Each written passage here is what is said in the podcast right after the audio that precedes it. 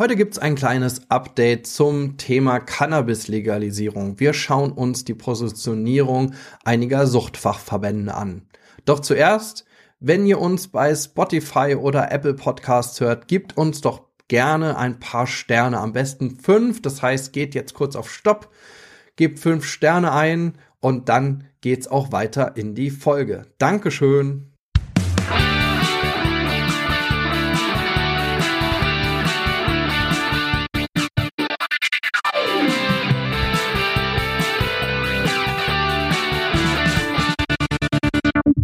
Hallo zusammen, herzlich willkommen bei Freiheit ohne Druck. Mein Name ist der Kratz und ihr seid in einer Update-Folge gelandet in unserem schönen, kleinen und gemütlichen Suchthilfe-Podcast. Heute soll's um Drogenpolitik gehen, Suchtpolitik, besser, besser gesagt Cannabispolitik, denn seit dem letzten Koalitionsvertrag, was heißt der letzte Koalitionsvertrag, also dem Koalitionsvertrag der aktuellen Ampelregierung, äh, ist die Diskussion in der Suchthilfe rund um die Legalisierung von THC-haltigem Cannabis zu Genusszwecken und einer Abgabe auch an Erwachsene, ähm, ja, ist in aller Munde in der Suchthilfe, kann man sagen. Und deswegen haben dann schon im letzten Herbst einige Suchtfachverbände angefangen, einige Positionierungen zu entwickeln oder auch neu aufzulegen äh, oder no sich damit nochmal zu beschäftigen. Im ähm, Fachverband Drogen- und Suchthilfe e.V. und auch dem Paritätischen Gesamtverband haben wir da schon ausführlich im Januar diskutiert, äh, auf einem ja, Fachgespräch mit, äh, Drogenbau mit den Drogen- und Suchtbeauftragten der Länder und auch ähm, zu Gast war auch der neue Bundesdrogenbeauftragte. Und ja, wir haben zu dem Thema eigentlich auch schon einiges veröffentlicht im Podcast. Letztes Jahr ja auch schon viel. Und deswegen ist es ja natürlich jetzt auch nochmal ein Dauerthema irgendwie geworden. In der letzten Folge, also in der letzten Update-Folge, hat Mark ja auch davon berichtet, was er da so in, in den USA sieht, von dem Dr. Cannabis und auch äh, anderen Dingen, wo man dann auch CBD-haltige Produkte irgendwie kaufen kann, wo das alles so ein bisschen freier ist, trotz eines äh, Verbotes irgendwie auf Bundesebene und naja, also da will ich gar nicht zu nah ähm, einsteigen. Anlass für das heutige Update ist eine Stellungnahme allerdings aus der DHS plus noch ein paar andere weit, äh, weitere Fachverbände, die vor kurzem, ich meine sogar in der letzten Woche, erst auch veröffentlicht wurde. Und äh, das Interessante dabei ist einerseits der Vertretungsanspruch, den diese diese Stellungnahme hat. Und auf der anderen Seite interessant ist äh, der Inhalt. Also wie positioniert sich denn die Suchthilfe?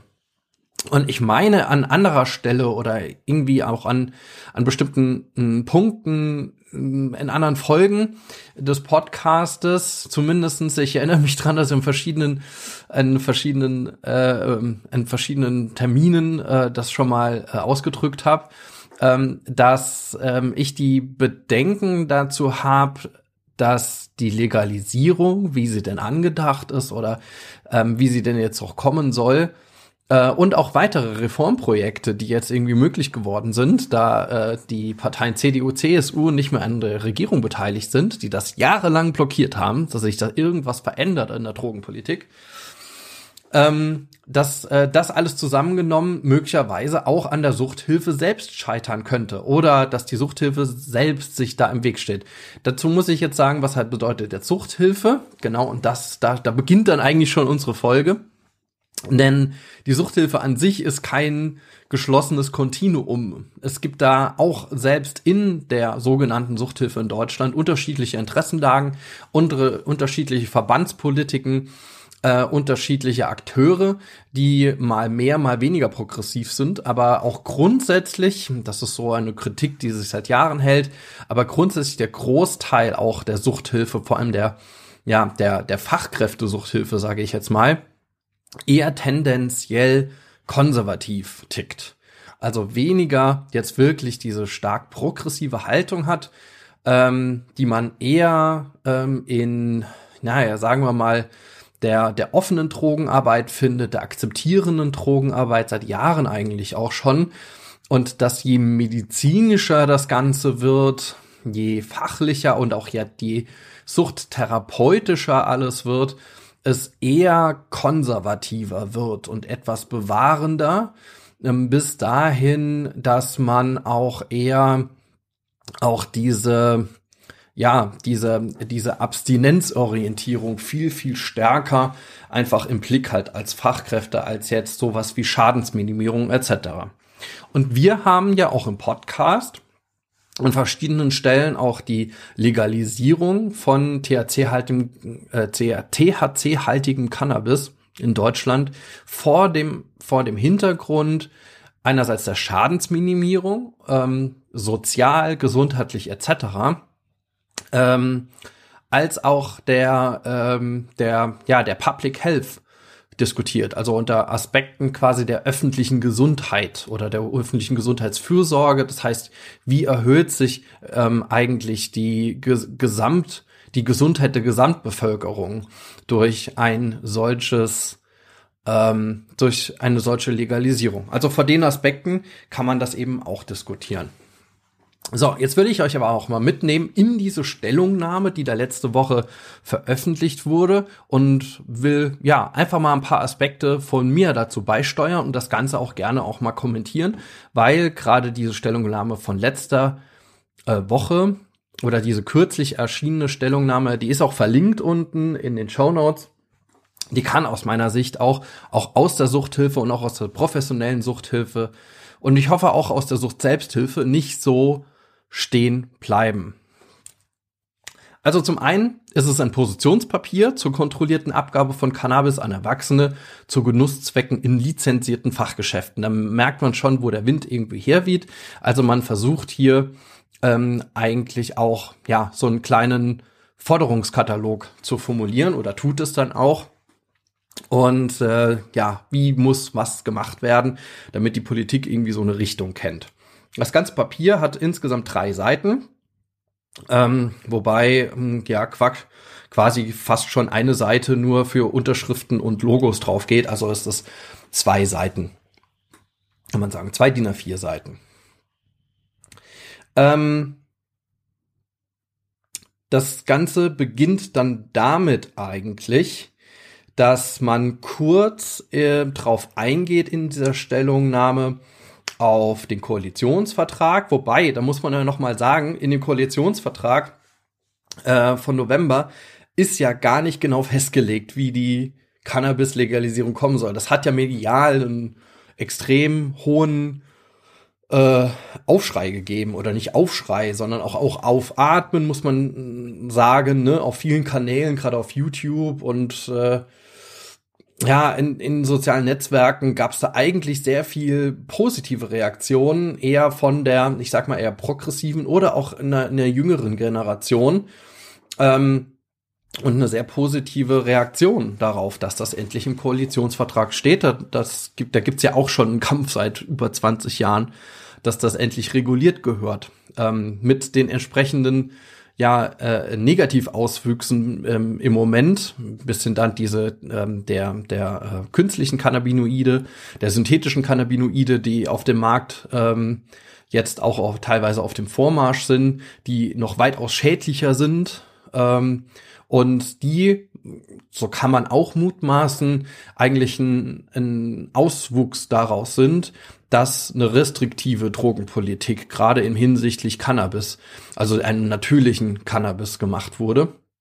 Wir sehen das übrigens auch, also das kann ich auch aus unserem Projekt zu neuen psychoaktiven Substanzen äh, Handle It berichten. Also gerade je restriktiver eigentlich die Landesdrogenpolitik ist, umso äh, mehr findet man dann auch unter den KonsumentInnen äh, synthetische Stoffe oder synthetische Drogen, ähm, weil diese eben äh, sehr häufig von Drogentests etc. nicht ähm, nicht äh, äh, detektiert werden können, also nicht erfasst werden können oder nur unter gewissen Aufwand erfasst werden können, weswegen wir bei den KonsumentInnen da so Ausweichbewegungen sehen. Also um nicht kriminalisiert zu werden oder stärker noch kriminalisiert zu werden, nehmen sie dann lieber die, kan die, die ähm, synthetischen Cannabinoide, vor allem wenn auch noch drauf gedruckt ist oder in einigen Ländern das Ganze auch noch frei verkäuflich ist.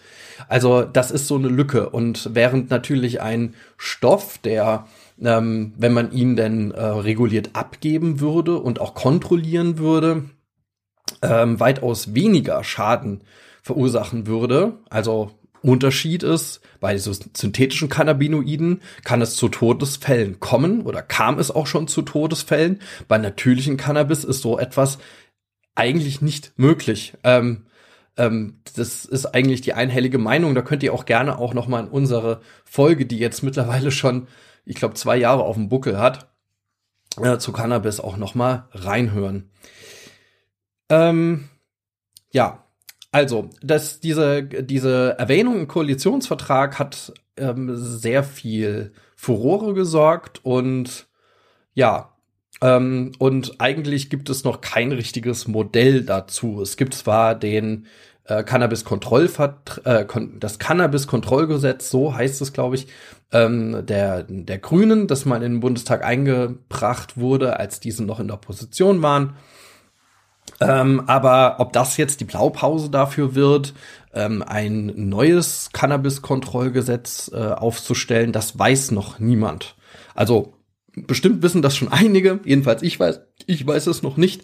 Und auch in der in der Suchthilfe habe ich es bisher jetzt noch nicht gehört, dass es da irgendeine Gesetzesvorlage oder ähnliches geben würde. Andererseits wird auch in der Stellungnahme nochmal erwähnt, dass sowas wie Drug-Checking und weitere Maßnahmen zur Schadensminimierung ermöglicht werden sollen. Also da wird einfach auf den Text nochmal eingegangen. Genauso, dass auch gegen Alkohol und Nikotin also Tabak auch noch mal stärker vorgegangen werden soll, also die Prävention ausgeweitet werden soll. Ich habe mich sehr gefreut über ein Interview mit äh, Burkhard Plinert, also dem neuen Drogenbeauftragten, der gesagt hat, dass gerade hinsichtlich Alkohol auch noch mal Pläne existieren oder dass ihr, das ist erstmal angedacht, das Pläne ist glaube ich noch zu viel gesagt, weil das, das Ganze ist noch ein bisschen zu jung, auch das, das Amt ist sicherlich auch zu jung ähm, so dass man da jetzt äh, schon direkte Pläne in der äh, Schublade hätte, aber dass gerade äh, gegen ähm, diese ja hohe Liberalität äh, gegenüber Alkohol in unserer Gesellschaft, dass, dass dagegen auch stärker vorgegangen wird, das kann man eigentlich nur begrüßen. Genauso ist es die Verfügbarkeit von Tabak eigentlich noch weiter einzuschränken. Das war ja auch ein Erfolgskonzept der letzten Jahre, weil immer weniger, vor allem auch Jüngere, einfach Tabak rauchen. Und das kann man einfach noch mal stärker einschränken. Problem dagegen, das sind natürlich E-Zigaretten, da muss man noch mal schauen. Auf der An unter Schadensminimierungsaspekten ist aber dann ein Dampfen immer noch besser als tatsächlich Rauchen. Ähm, und ähm, wobei Shisha-Rauchen gar nicht so viel besser ist. Also das äh, könnt ihr auch alles nachlesen. Das kann ich jetzt nicht verlinken, aber ich denke, Recherche dazu kann man relativ einfach über die bekannten Suchmaschinen machen.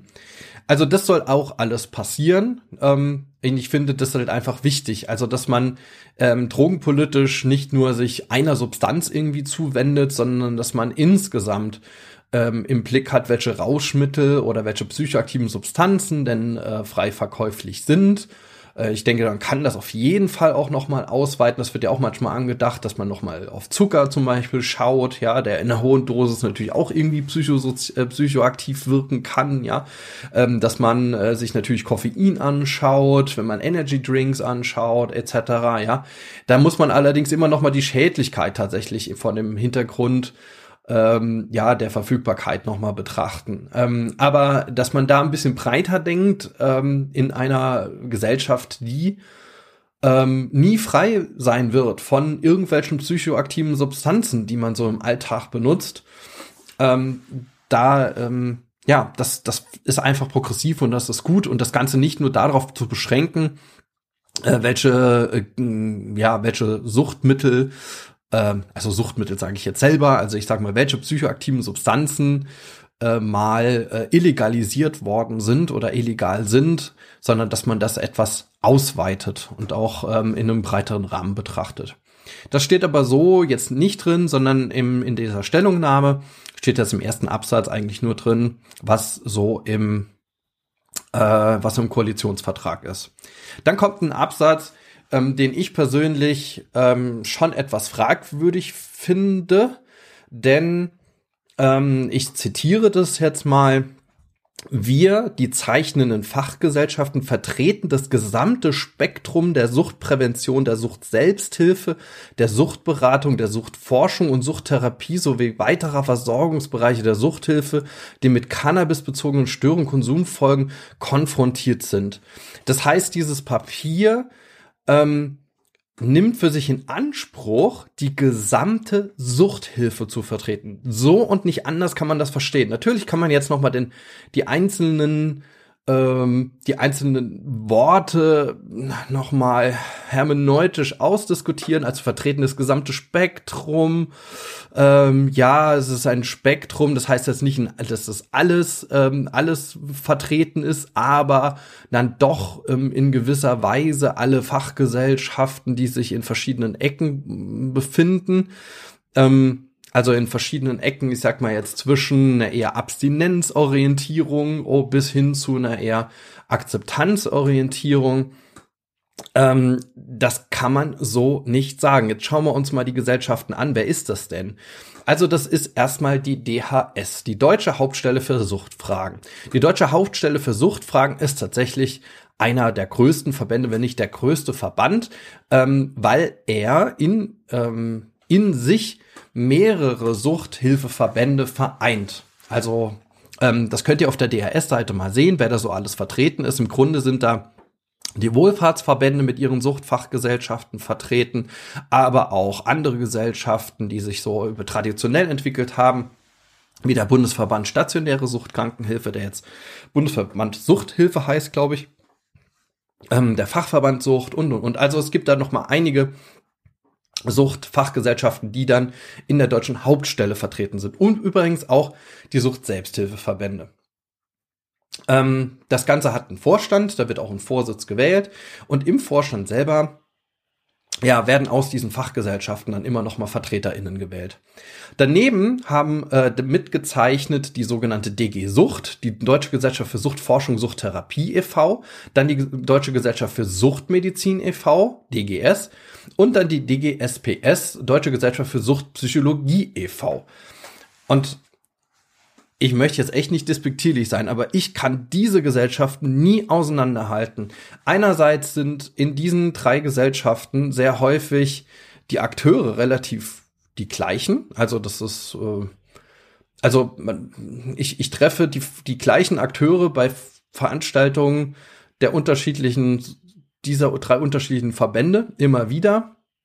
Also gerade DG Sucht, DGSPS, ich weiß gar nicht, ob da wirklich Inhalt, also personell irgendein Unterschied besteht.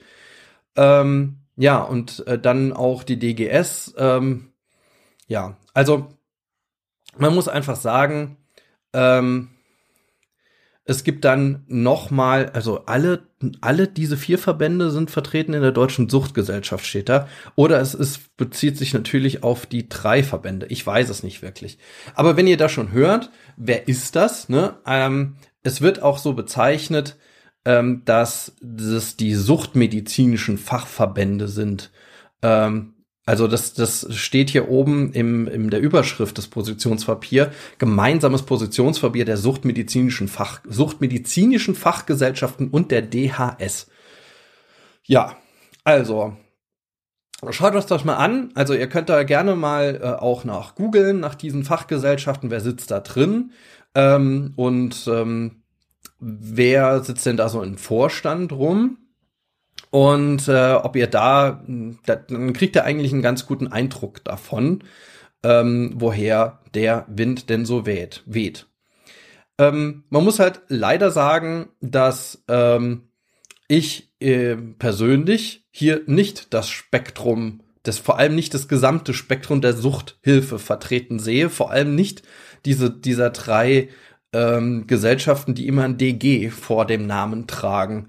Ähm, es ist halt ganz schön, also dass die natürlich eine Positionierung machen, aber die sind vor allem suchttherapeutisch, suchtmedizinisch, ich würde eher sagen medizinisch und eine Suchtpsychologie vertreten. Also die ähm, die Psychologie, die sich eher auch teilweise als medizinisch versteht, äh, die in diesen Fachgesellschaften dann auch aktiv ist. Also man kann irgendwie zusammen zusammen sehen, dass es eher eine eher konservative, ja auch abstinenzorientierte Haltung in diesen Gesellschaften gibt.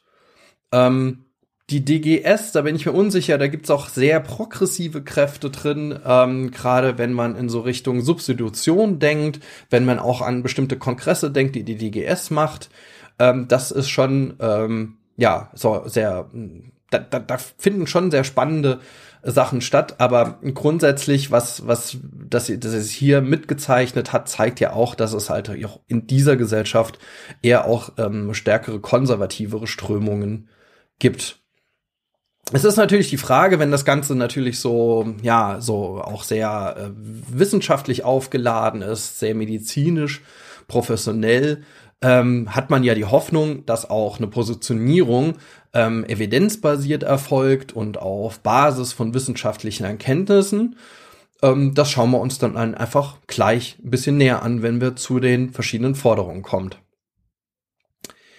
Ähm, genau, also erstens dieser, dieser Allvertretungsanspruch, da möchte ich mal ein großes Fragezeichen dran machen. Vor allem ist es hier nicht das gesamte Spektrum der Suchthilfe vertreten, sondern der meines Erachtens vielleicht sogar die Mehrheit im mehrheitlich konservative, abstinenzorientierte Teil der Suchthilfe in Deutschland, die sowieso ähm, auf schadensminimierende und auch akzeptanzorientierte Maßnahmen eher misstrauisch, äh, misstrauisch schauen und hier auch, ähm, ja, hier auch sich meines Erachtens noch nicht großartig hervorgetan haben. Aber das mag auch ein Vorurteil sein, aber mir ist das jetzt, mir persönlich ist das jetzt noch nicht begegnet. Das sieht man auch im nächsten Satz, ähm, oder in dem gleichen Satz, wenn es so weitergeht. Also ähm, entsprechend fordern wir den Gesetzgeber auf, geeignete Maßnahmen zu ergreifen, also auch wieder Zitat, welche die gesundheitlichen und sozialen Folgeschäden mindern, die bei einer Ausweitung des Cannabiskonsums erwartbar wären. Also das heißt, der erste Satz in dieser in dieser Stellungnahme geht um die gesundheitlichen und sozialen Folgeschäden, die durch die Ausweitung des Cannabiskonsums entstehen. Erstens steht da drin, es wird eine Ausweitung des Cannabiskonsums geben. Das stimmt so nicht. Also es gibt halt schon einige Studien ähm, über ähm, über äh, die Legalisierung von Cannabis in verschiedenen Ländern mit verschiedenen Modellen und in keinem dieser Länder hat ein Cannabiskonsum in einem hohen Ausmaß zugenommen, dadurch, dass jetzt legalisiert wurde. Man schafft es sogar, da durch die Legalisierung gerade soziale Folgeschäden von Cannabiskonsum zu reduzieren und nicht neu entstehen zu lassen. Das heißt, sogar in dem ersten Satz danach steht schon ein Fehler drin. Und das ist schon auf der ersten Seite, nachdem eigentlich im ersten Absatz nur die, der Koalitionsvertrag wiederholt ist, in dem nächsten Satz drin steht, dass man einen Allvertretungsanspruch hat im Spektrum der Suchthilfe in Deutschland und im zweiten Satz dann schon, bam, der Fehler. Also eine falsche Einschätzung. Plus, ähm, äh, dass es ähm, ja, dass aus ihrer Sicht Folgeschäden zu erwarten sind durch einen äh, eine Ausweitung des Cannabiskonsums. Im Umkehrschluss würde das bedeuten, man fordert eher, dass es nicht zu einer Legalisierung kommen sollte, sondern dass alles so bleiben soll. Ansonsten würde man es sicherlich auch anders formulieren. Dann äh, ist dann der nächste Satz auch sehr interessant. Wiederum Zitat, falls sich nun, wie angekündigt, eine politische Mehrheit in der Abwägung von vorbeugendem Gesundheitsschutz und vermeintlichen gesellschaftlichen Mehr Nutzen auf die im Koalitionsvertrag genannten Maßnahmen verständigen sollte, richten wir fünf zentrale Forderungen an die politischen Entscheidungsträger. Innen gehe ich mal davon aus, vielleicht wäre auch das nächste Positionspapier auch zu gendern gewesen. Mal schauen mal. Vielleicht auch nicht. Ähm, vielleicht ähm, richten sie sich auch nur an Entscheidungsträger. Sorry, das ist jetzt eine, eine kleine Spitzfindigkeit an der Stelle. Ähm, ja, also man, man sieht, man, man sieht es äh, aus meiner Sicht hier nochmal skeptisch, äh, ob sich überhaupt eine politische Mehrheit äh, finden lässt. Ähm, und äh, man wägt ab zwischen vorbeugendem Gesundheitsschutz und vermeintlichem, man muss das sagen, vermeintlichem, man stellt es in Frage, vermeintlichen gesellschaftlichen Mehrnutzen. Ähm, also man sieht schon auch in diesem Satz wiederum, dass man es bezweifelt, dass die Legalisierung von Cannabis einen Mehrnutzen hat und denkt, vorbeugender Gesundheitsschutz ist damit verbunden, dass man Cannabis eben nicht legalisiert, beziehungsweise THC-haltiges Cannabis nicht legalisiert. Das mal so zum Rahmen. Also allein auf der ersten Seite kann man da schon einhaken. Alleine nur, dass das Spektrum hier vertreten werden soll, das gesamte Spektrum. Und in den nächsten beiden Sätzen findet man schon sehr eindeutig, dass das gesamte Spektrum eben nicht vertreten ist, weil diese Haltung, dass ähm, Legalisierung von Cannabis in Deutschland nur schädlich ist, vertreten die konservativen Teile in der Suchtmedizin, in der Suchttherapie. Und vor allem, das sind dann auch diejenigen, die über Jahre hin schon mit eher, naja, auch sehr ideologischen Studien, ähm, ja, CDU, CSU dabei unterstützt haben, ja, einen, ähm, ja, ihren, ihren Kampf gegen die Legalisierung von Cannabis auch weiterhin führen zu können, indem auch diese Kräfte, diese konservativen Kräfte sich immer wieder auch so positioniert haben und so auch wieder in diesem Positionspapier. Dann folgen einige, ja, ähm, einige Positionierungen, also Maßnahmen sollten ja ergriffen werden von den Entscheidungsträgern. Das erste ist, naja, Priorisierung und Ausbau des Jugendschutzes, Prävention des vorproblematischen Konsums durch strukturelle Maßnahmen. Das ist Nummer eins. Was man sieht auch wieder hier, ne, man hat als allererstes wiederum im Blick, das Ganze hat Auswirkungen auf den Jugendschutz. Und das Ganze, man muss, muss hier schützen, schützen, schützen, weil man lässt eine Substanz zu. Nicht betrachtet wird auf der anderen Seite, dass die Jugend vor allem auch dadurch geschützt wird, dass legalisiert wird.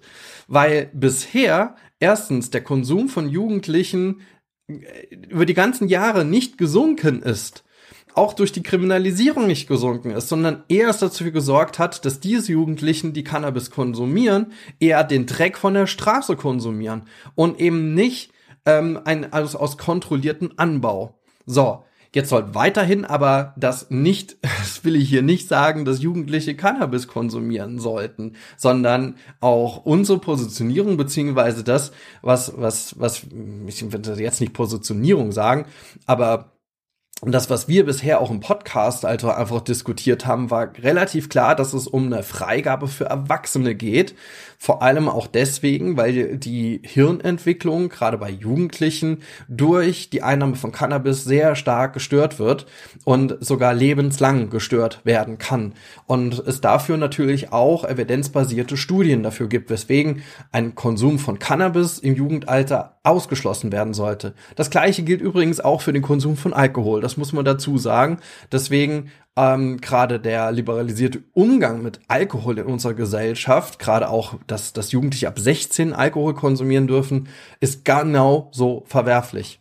Jetzt will ich das aber nicht gegeneinander ausspielen, ja, und nur weil es das eine gibt, soll es auch das andere geben oder umgekehrt. Das ist wiederum, das, das führt zu nichts. An der Stelle muss man aber trotzdem betrachten, dass auch dadurch, dass Cannabis freigegeben wird, dass an Erwachsene ausgegeben wird und selbst wenn die illegalerweise an Jugendliche Cannabis abgeben würden, was dann wiederum strafrechtlich verfolgt werden sollte, ne, das, das sollte nicht erlaubt sein, das ist vollkommen klar. Aber selbst dieser Aspekt eines kontrollierten einer, einer, eines kontrollierten Stoffes würde dafür sorgen, dass Jugendliche nicht mehr den illegalerweise den Stoff von der Straße äh, konsumieren müssen, äh, was dann wiederum Schaden minimiert. Also Schadenminimierung heißt ja nicht, dass Schaden, dass der Schaden komplett weg ist, sondern dass er einfach minimiert wird. Ja, und das wäre schon eine schadensminimierende, ähm, ein schadensminimierender Aspekt. Das muss man so im Kopf haben. Naja, Also hier sollte hier nimmt dann die Fachgesellschaft, also diese nicht diese Fachgesellschaften, die dieses Papier äh, aus, ähm, ausgearbeitet haben, nehmen hier dann wieder Bezug eher natürlich zu sowas wie ja Cannabis freigegeben in Deutschland führt zu Schaden und deswegen muss der Jugendschutz verstärkt werden. Also das, man könnte auch mit einem anderen Thema an der Stelle einsteigen. Man könnte zum Beispiel sich anschauen, äh, welchen THC-Gehalt äh, diese Produkte höchstens haben sollten. Es kommt dann weiter unten. Oder auch, äh, wie der Verkauf stattfinden sollte. Aber hier setzt man dann wiederum Jugendschutz ähm, an erster Stelle und Prä Prävention des problematischen Konsums. Naja, also hier sollte dann gesagt werden, begrenzte Öffnungszeiten gibt es in den Verkaufsstellen. Es soll Mindestabstand zu Schulen und Freizeiteinrichtungen geben. Ähm, und es sollte äh, keine anderen Produkte verkauft werden. Also Alkohol und Tabak, Glücksspiel und so weiter sollte dort nicht angeboten werden dürfen. Das kann man ja alles tun. Ähm, insgesamt ähm, kenne ich eigentlich keine Positionierung von welcher Gesellschaft auch immer, die sagen würde, ähm, äh, Cannabis sollte in ganz normalen Ladengeschäften abgegeben werden. Ich kenne eher Positionierung, die dahin gehen, dass man sagt, auch Alkohol sollte nur noch in spezialisierten Fachgeschäften abgegeben werden, wahrscheinlich auch nicht den gleichen. Ähm, und ja, auch noch dort sollte natürlich auf bestimmtes äh, Ausbildung des Personals, auf ähm, Angebote und Beratung auch Wert gelegt werden. Ähm, ja, und dass es dann auch einen Mindestabstand zu Schulen, Freizeiteinrichtungen geben sollte, ja, geschenkt. Ähm, sollte es sicherlich tun. Problematisch würde es sicherlich allerdings, wenn man das Ganze ghettoisiert, also sonst irgendwohin abdrängt. Das ist was anderes wie beispielsweise bei Glücksspiel. Glücksspiel sollte absolut Mindestabstand einhalten. Man muss da wirklich unterscheiden. Hier hat man wahrscheinlich diese Regelung aus, aus dem Glücksspielbereich halt einfach genommen und einfach hier reingenommen. Aber man sieht vor allem auf staatlicher Ebene, wie schwer es da schon ist, überhaupt die äh, Mindestabstände einzuhalten. Auf der anderen Seite hat man aber auch eine mega starke Glücksspielsobby. So, jetzt will ich aber dieses Thema gar nicht vertiefen. Ich gehe einfach mal ein bisschen weiter. Also ich denke, über Mindestabstände etc. kann man sicherlich sprechen. Auf der anderen Seite ist es aber auch so, äh, ob das wirklich ähm, den Ausschlag gibt. Ich, ich, ich persönlich halte das für einen nicht wirklich relevanten Punkt, ähm, welche Öffnungszeiten jetzt dort äh, sind ähm, in, und wie viele Verkaufsstellen denn wo zur Verfügung stehen. Ähm, es spielt vor allem eher da eine Rolle, ähm, wo so eine 24-7-Verfügbarkeit ist. Und das ist zum Beispiel bei Alkohol und Tabak ja so, vor allem wenn man den Verkauf an Tankstellen betrachtet. Da geht ja auch niemand wirklich ran. Ähm, also man muss sagen, eine Verhältnisprävention ähm, insgesamt für psychoaktive Substanzen in Deutschland halte ich für gut und ist sicherlich auch aus fachlicher Sicht zu begrüßen. Wie sie denn umgesetzt wird jetzt im Zusammenhang mit Cannabis, muss man einfach noch schauen. Ähm, dann sollte Cannabis oberhalb des 18. Lebensjahres abgegeben werden. Das ist äh, auch ein weiterer Punkt hier. Ja, wurde eigentlich auch schon eigentlich an ganz vielen Stellen gesagt. Ich, ich wundere mich immer noch, dass, dass äh, das in jeder Positionierung einfach so drin steht. Ähm, ja, also Freigabe 18, hier ist der Vorschlag ab 21. Man, man liest immer in Positionierung 21 oder 18. So ein wirklicher Unterschied gibt's da jetzt nicht. Also ob diese drei Jahre am Ende wirklich was bringen. Ähm, strukturell sind bestimmte Dinge in Deutschland, also gerade psychoaktive Substanzen, ab 18 Jahren freigegeben, sprich vor allem Alkohol. Auch ähm, wenn man generell der Auffassung ist, dass man ähm, jüngere Menschen, also 18 ist auch das, das Alter des, der Erwachsenen, also da ist man erwachsen ähm, und darf eigentlich also man gilt nicht mehr als Jugendlicher, ne? man, man hat keine Betreuungspersonen mehr, es gibt keine Erziehungsberechtigung oder etc. mehr.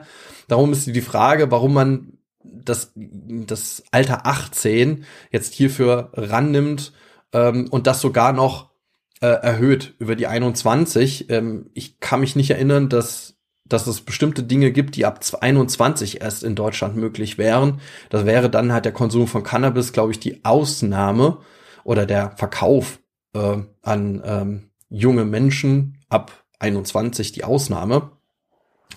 Ähm, und diese drei Jahre zu begründen mit der Entwicklung des Gehirns, wie es dann, dann drunter steht, diese Studien, die habe ich so auch nicht gelesen. Ja, also, aber sicherlich auch da kann man streiten. Es gibt da einfach diese beiden Alter, die stehen irgendwo im Raum, einfach 18 und 21. Wenn man generell der Auffassung ist, man sollte psychoaktive Substanzen äh, später abgeben, dann gerne auch Alkoholverkauf, aber auch ab 21, dann könnte ich persönlich mich auch gut damit anfreunden, auch dass ähm, auch Cannabis ab 21 abgegeben wird, wie alles andere auch, Tabak etc. pp.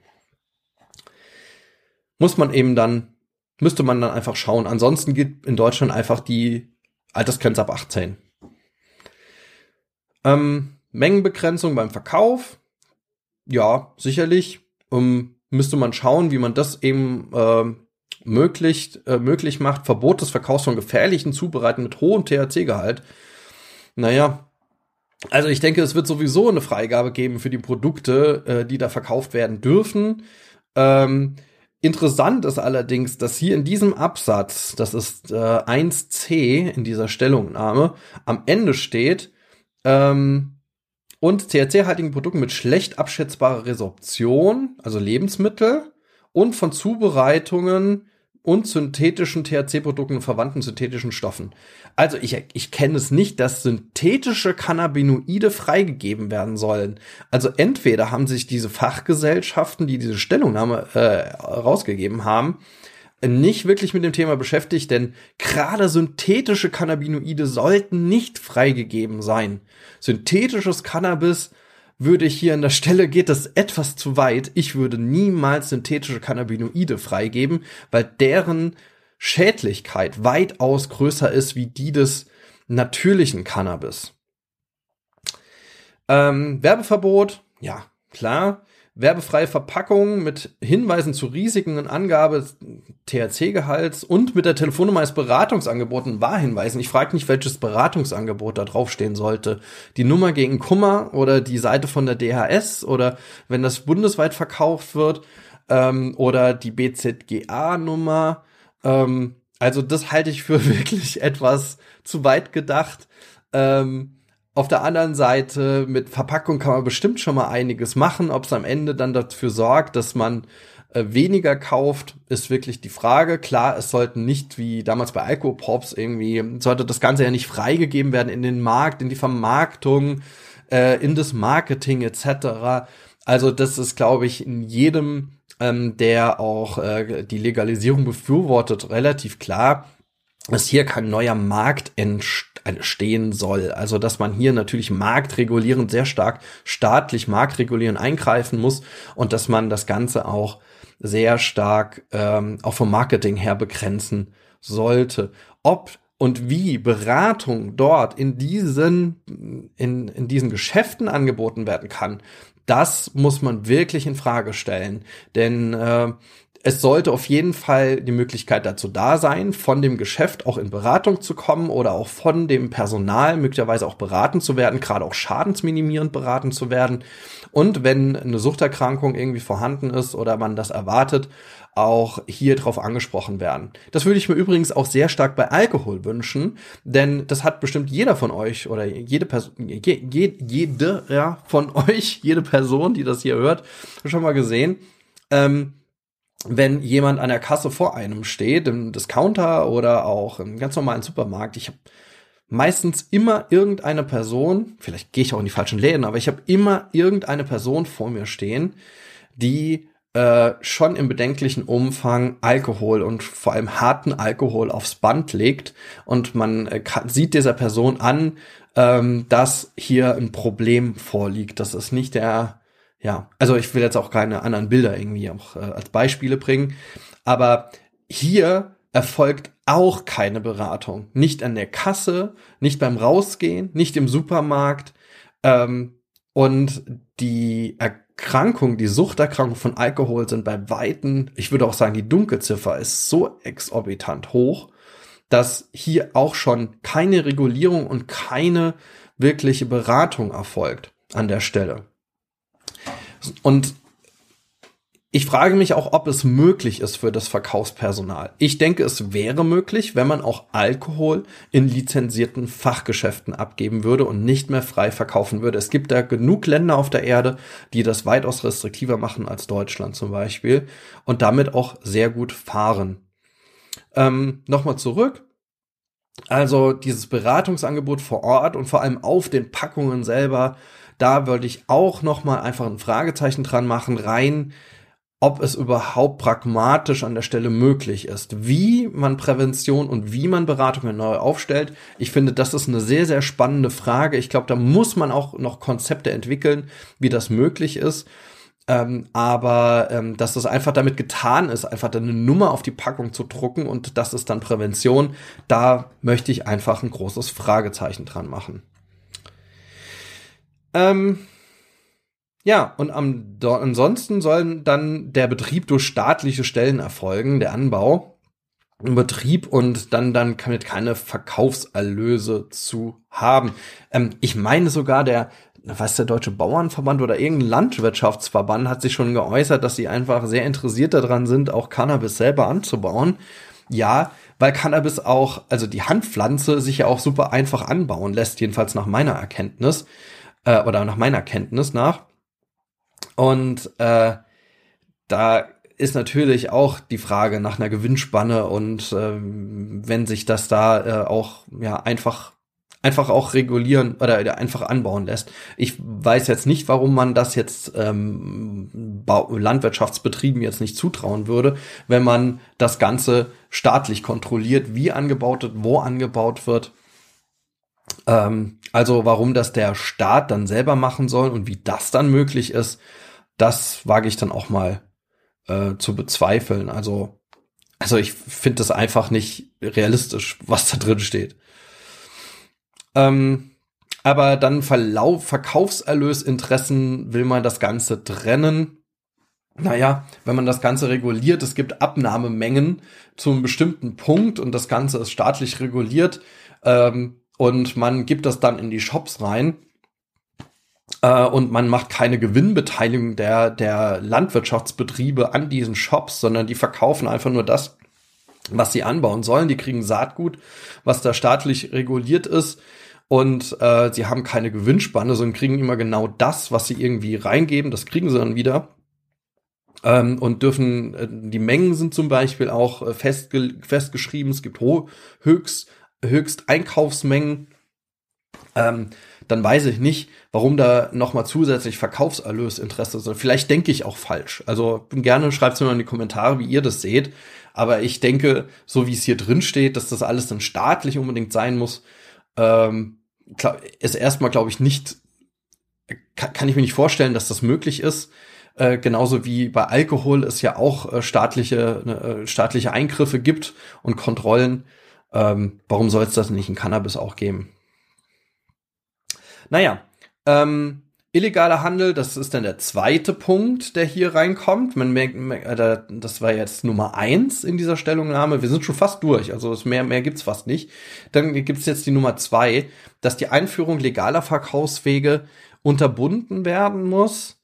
Ähm, ja, also das ist doppelt gemoppelt. Also das ist klar. Also wenn, wenn ich natürlich das Ganze staatlich freigebe, äh, wird der illegale Markt natürlich schrumpfen. Das sehen wir an vielen anderen Stellen, an, an vielen anderen Beispielen. Die können sich dann nur verlegen und natürlich schauen, dass sie dort, wo es nicht möglich ist, äh, halt günstiger, noch günstiger äh, Dinge anzubieten, aber irgendwann wird es auch für den kriminellen Markt nicht mehr lukrativ, das anzubieten. Die Gewinnspanne ist im Moment halt riesig hoch.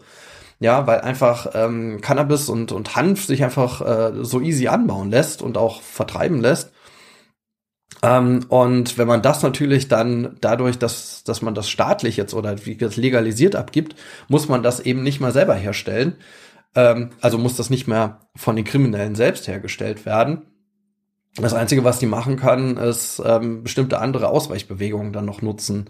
Aber ähm, dass es dann immerhin weiterhin einen illegalen Markt geben wird, das kann ich mir auch noch sehr gut vorstellen. Vor allem, wenn es dann noch dort Höchstgrenzen, keine Höchstgrenzen gibt an THC und äh, bei, ähm, so wird's ja auch diskutiert, äh, bei dem freigegebenen Cannabis halt auch ein CBD-Wert, ähm, also ein CBD-Anteil mit enthalten sein sollte, also Cannabinol, das dann wieder antipsychotische Wirkung hat und auch die Wirkung vom THC, also diese berauschende Wirkung, etwas abdämpft.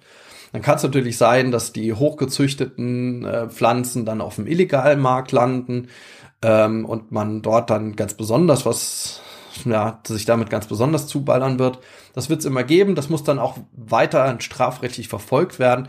Aber darum ist diese ganze Nummer zwei eigentlich eine Binsenweisheit. Das muss man nicht extra erwähnen. Also das, das hätte man sich aus meiner Sicht vollkommen sparen können und den Platz irgendwie für eine wirklich da progressive Idee nutzen können. Ähm, dann wird in drei noch was zum Steuersatz gesagt, also dass da eine Komponente auch des Wirkstoffsgehalts beinhaltet werden soll und dass das nicht nach Gramm besteuert werden darf.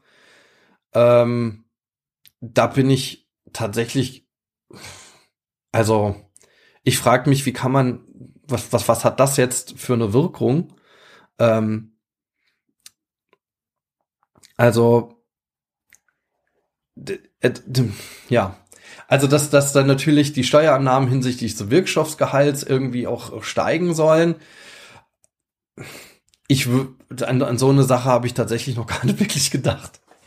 Weil andere Probleme viel stärker im Vordergrund stehen und man überhaupt erstmal festlegen sollte, wie hoch der Wirkstoffgehalt überhaupt sein sollte. Ähm, das kommt dann, ähm, glaube ich, gar nicht mehr oder? Ich gucke noch mal schnell durch. Ah ja, doch. Also 15% äh, THC-Gehalt sollte es geben, stimmt. Das steht hier in, in 1c. Und ähm, äh, mehr Gehalt sollte es gar nicht geben. Es steht hier nichts von einem Mindestgehalt an CBD. Das wäre ja auch noch mal spannend äh, steht hier nicht drin. Also das, das wäre jetzt noch mal eine spannende, eigentlich eine gute, eigentlich ein guter Vorschlag aus der Suchtmedizin. Da frage ich mich, warum der nicht kommt, dass man sich äh, noch mal äußert äh, zu dem THC-Gehalt, der enthalten werden soll, oder enthalten sein soll und äh, welcher gleichzeitige CBD-Gehalt drin sein sollte das Ganze evidenzbasiert, das fände ich jetzt mega spannend. Ist hier gar nicht drin. Also ist hier gar nicht äh, vorhanden, sondern stattdessen äußert man sich zum Steuersatz. Ja, also hier werden auch klar nochmal die Prioritäten gelegt. Äh, parallel zu den steigenden Steuerannahmen ist wieder ein Zitat. Äh, durch den Verkauf von Cannabis zu Rauschzwecken und in vergleichbarer Größenordnung müssen dem Gesundheitsbereich zusätzliche Mittel zukommen zur verbesserten Prävention, Früherkennen etc. Hiermit würde Gesetze überzeugen, dass nicht Steueraufwuchs, ja, und so weiter. Also, das ist tatsächlich eine Forderung, die habe ich jetzt auch ein paar bei anderen Fachgesellschaften jetzt auch schon gelesen, dass es so sein soll, dass die Steuerannahmen, da werden immer horrende Zahlen ja auch reingesetzt, ähm, reingestellt, ähm, dass äh, zu diesem, aus diesen Geldern dann wiederum Suchthilfe finanziert werden soll da bin ich mir ein bisschen unschlüssig. Erstens kann ich natürlich Steuerannahmen nicht zweckgebunden abgeben. Das funktioniert so einfach nicht. Das höre ich immer wieder in der politischen Debatte. Ja, da muss man auf bestimmte Sachen Steuern erheben und dann werden die zweckgebunden da und da und dafür ausgegeben. Ähm, das lässt sich so einfach nicht bewerkstelligen, sondern Steuerannahmen sind erstmal Steuerannahmen und dann muss man natürlich im Haushalt des Bundestages oder der Länder oder sonst wo dann entsprechend bestimmen, für was welche Steuerannahmen ausgegeben werden. Und ähm, da kann man die Forderung stellen und darum ist es eigentlich unabhängig davon. Also gehen wir davon aus, der Verkauf läuft nicht gut an, aber trotzdem muss ja die Prävention da sein. Ähm, und trotzdem muss sich Suchthilfe verbessern. Vor allem muss sich Suchtberatung verbessern. Und das wäre für mich komplett unabhängig davon, ob jetzt hier mehr Steuerannahmen bei rumkommen oder auch nicht. Und vor allem zweckgebunden, diese dann jetzt nur mal in die Forschung zu stecken, halte ich auch nicht für wirklich interessant. Das wäre dann wieder, hätte die Suchthilfe an sich ein Interesse an einem möglichst hohen Verkauf von Cannabis in Geschäften, weil dadurch auch dann wiederum die Steuereinnahmen steigen. Und auch der Staat hätte ein hohes Interesse natürlich an einem möglichst hohen Verkauf dass, äh, dass der Staat quasi dann zum Händler wird, während an anderer Stelle gesagt wird, man muss die Verkaufserlösinteressen irgendwie vom Markt trennen. Ich denke, da, da beißt sich einfach diese Argumentation vollkommen in den Schwanz. Ähm, deswegen weswegen ich das absolut entkoppeln würde. Ich versuche an jeder Stelle, wenn, wenn diese Argumente gebracht werden und äh, einige dann schon Dollarzeichen in den Augen haben, weil sie die Steuerannahmen sehen, ähm, äh, zu sagen, nein, das muss unabhängig davon erfolgen. Also die, die, die Finanzierung der Suchthilfe insgesamt, die bessere Ausfinanzierung, die, den Ausbau der Suchtberatung im digitalen und analogen Bereich, die bessere Verfügbarkeit und auch äh, die, die bessere, auch, auch die hürdenfreiere Gewährung von, von Therapieangeboten, ähm, von einer besseren ja, Ausbau auch der therapeutischen Angebote, eine bessere ja auch Finanzierung von, äh, von diesen Angeboten und vieles weitere mehr. Das muss auch parallel erfolgen, ob jetzt Cannabis legalisiert wird oder nicht. Das ist für mich keine Forderung, die da dran stecken darf ähm, und damit verbunden sein darf. Weswegen ich hier auch wiederum halt auch die Kritik an diese Autoren, das sind leider nur Autoren, ähm, dieser Stellungnahme richten würde und äh, das absolut zurückweisen würde, äh, sondern ähm, für mich wäre es eher so, wenn Cannabis freigegeben wird, wenn man es abgibt in lizenzierten Fachgeschäften, ähm, ist es ein weiterer Punkt, um endlich die Suchthilfe in Deutschland modern, gut und verfügbar und professionell und langfristig gesichert auf die Beine zu stellen. Ob dann jetzt diese Steuernahmen dafür verwendet werden oder auch andere Steuernahmen oder welche Gelder auch immer, ist mir dann auf der Seite dann zweitrangig. Denn Suchthilfe ist eben nicht gesichert. Dann sollte es Begleitforschung geben. Ja, das wäre doch mal sehr schön. Also, dass man endlich mal Begleitforschung zu Cannabis auch in einem breiteren Maße auf die Beine stellt. Dem kann man sich nur anschließen. Ähm, Problem ist, hier ist nicht gemeint, dass man endlich äh, auch äh, Cannabis für medizinische oder auch andere Verwendung äh, erforscht, sondern hier ist es eher nochmal gemeint, dass man das Ganze, ja, das Ganze beobachten soll, dass man auch drauf schauen soll, dass keine schädlichen Auswirkungen jetzt der Legalisierung erfolgen ähm, und dass man, ja, dass man da eher negativ auf diese ganze und also in, in, im Sinne einer Evaluation auf die Legalisierung schaut. Ähm, ich würde es eher weiter öffnen und würde mich sehr freuen, wenn es mehr Suchtforschung zu Cannabis einfach geben würde. Und durch die Legalisierung wird das auch eher möglich. Ist übrigens genauso mit äh, Psilocybin und anderen Stoffen, die im Moment immer noch als illegale Stoffe gelten, mit denen man ganz schwer Forschung betreiben kann, auch äh, für äh, zur Linderung von psychischen Erkrankungen. Auch da sollte es einfach eine weitaus eine Verbesserung geben. Wie kann man solche psychoaktiven Substanzen auch positiv fürs Gemeinwohl einsetzen? Und ich würde es eher von dieser Seite betrachten. Naja, und am Ende wird dann noch gefordert, eine interdisziplinäre Gruppe von ExpertInnen äh, zu etablieren. Naja, nichts anderes ist eigentlich auch die, Forsch die, die Forderung eines externen äh, Suchthilfebeirates oder eines Suchtbeirates, ähm, der äh, die Bundesregierung generell dabei berät. Vielleicht kann man da sogar die Forderungen ähm, verschiedener Fachgesellschaften und verschiedener auch ähm, Interessengruppen miteinander verbinden und sagen, nicht nur zum Monitoring ähm, jetzt der Cannabisfreigabe, sondern generell der Suchthilfe in Deutschland brauchen wir einen solchen Rat. So, und da sind wir schon am Ende angekommen. Mehr steht da nicht drin. Dieser vier Autoren, die da drunter stehen, nee, es sind fünf Autoren, sorry.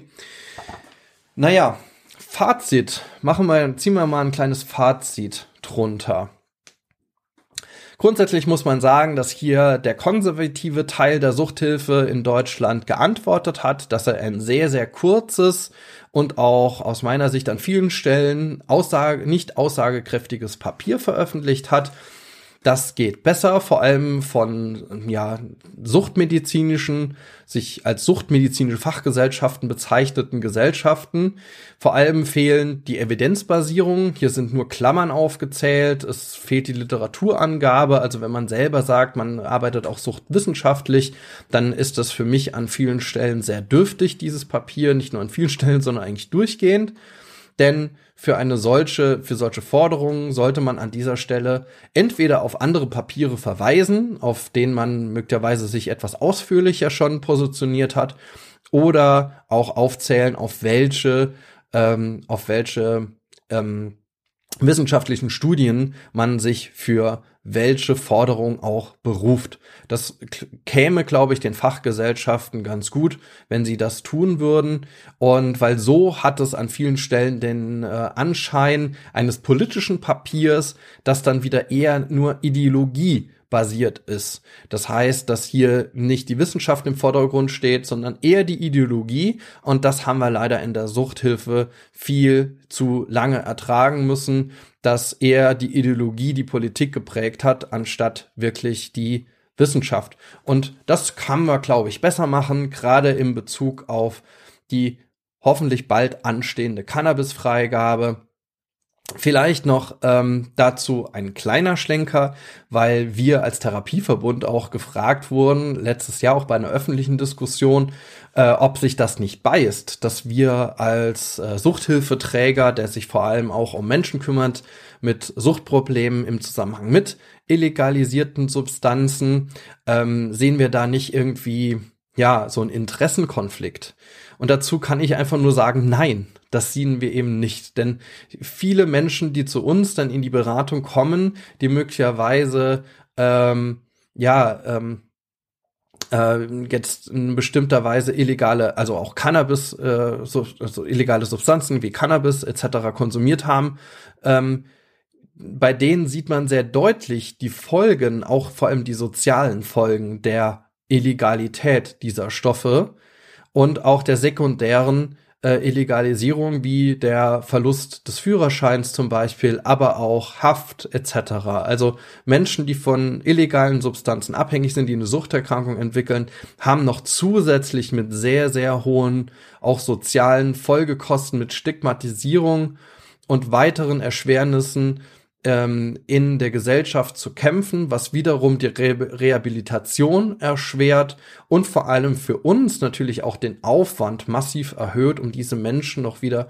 nach einer längeren Zeit der Suchterkrankung wieder in die Gesellschaft zu integrieren. Wir machen das natürlich, also wir haben da auch sehr viele auch erfolgreiche Möglichkeiten entwickelt, unseren Träger entsprechend aufgebaut, gerade in der Schnittstelle aus der Suchtreha heraus über Arbeitsmarktprojekte wieder in den Arbeitsmarkt hinein ähm, gerade für Familien, gerade mit Selbsthilfeangeboten, mit Nachsorgeangeboten etc. Klar, das ist da ist äh, viel Arbeit, die wir tun können, aber wir sehen auf anderer Seite viel Leid hätte auch verhindert werden können, hätten wir nicht diese restriktiven die Vorgaben innerhalb des Staates, wie mit Menschen, die Suchtmittel konsumieren, umgegangen wird, nicht diese extrem hohe Stigmatisierung von Suchterkrankungen in der Gesellschaft. Und deswegen können wir als Träger auch fachlich nur immer wieder sagen, ähm, dass wir ja diesen Weg einer Entkriminalisierung der KonsumentInnen ähm, zur Rehabilitation, zur, zur Hilfe, um auf diesen Menschen besser helfen zu können, einfach unterstützen. So, das war mein mein kleines Update, das jetzt schon eine Stunde lang ist. Vielen Dank, dass ihr so lange zugehört habt. Ja, also ich mache mir ein großes Bedürfnis da, zu dieser Stellungnahme was zu sagen. Ich hoffe einfach, dass in der nächsten Zeit bessere Stellungnahmen dabei rauskommen. Ankündigen kann ich, dass wir als Freiheit ohne Druck, als äh, kleiner niedlicher Suchthilfe-Podcast ähm, im Netzwerk mit vielen ja AktivistInnen und äh, ähm, ja, anderen Akteuren schon im Hintergrund planen, wie wir gerade dieses Thema der Entstigmatisierung in der nächsten Zeit angehen. Also wir haben schon einige Themen jetzt auf dem Portfolio. Wir haben ja dieses Jahr gestartet mit deine Suchthilfegeschichte. Da freuen wir uns immer noch auf Einsendungen, falls ihr Interesse habt, die darzustellen. Wir sind auch schon Planungen an, an Livestreams zu diesem Thema.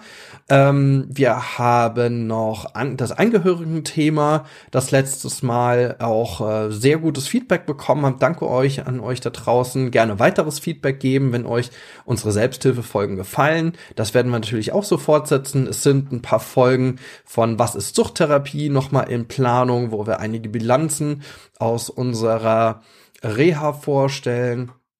Und ja, und so planen wir uns so ein bisschen voran in das Jahr. Ähm, mag es bald auch erst die USA wieder da ist, wird sicherlich auch, da planen wir auch dran, so einen, einen Livestream geben zu Cannabis auch nochmal, also wo wir seine äh, Erfahrungen aus den USA nochmal mit nach Deutschland nehmen, nochmal ähm, aus unserer Sicht in einem Livestream einschätzen, wie läuft die Legalisierung gerade an, läuft die überhaupt an oder wo steht die denn? Also es gibt noch viel zu tun. Wenn ihr mögt, bitte meldet euch. Ähm, bei uns als Kommentar auf diese Sendung ähm, in unseren in den sozialen Netzwerken, wo wir sind, also Instagram, Facebook äh, oder auch auf unserer Blogseite freiheitohnedruck.de. Da findet ihr auch alle diese Folgen und so Folgen einfach drunter schreiben oder schreibt an freiheit ohne Druck at ludwigsmühle.de. So, und jetzt ganz zum Schluss würden wir uns mega freuen, wenn ihr uns natürlich auch noch bewertet. Wenn ihr uns einfach ein paar Sterne gebt auf Spotify, da freuen wir uns noch, weil noch werden die irgendwie die Bewertungen noch nicht angezeigt sind, noch nicht genug Bewertungen. Gebt uns einfach bitte fünf Sterne, da würden wir uns mega drauf freuen. Genauso aber auch auf Apple Podcast, wenn ihr uns da findet. So, jetzt aber. Kommt weiterhin gut durch die Woche und bis bald. Ciao.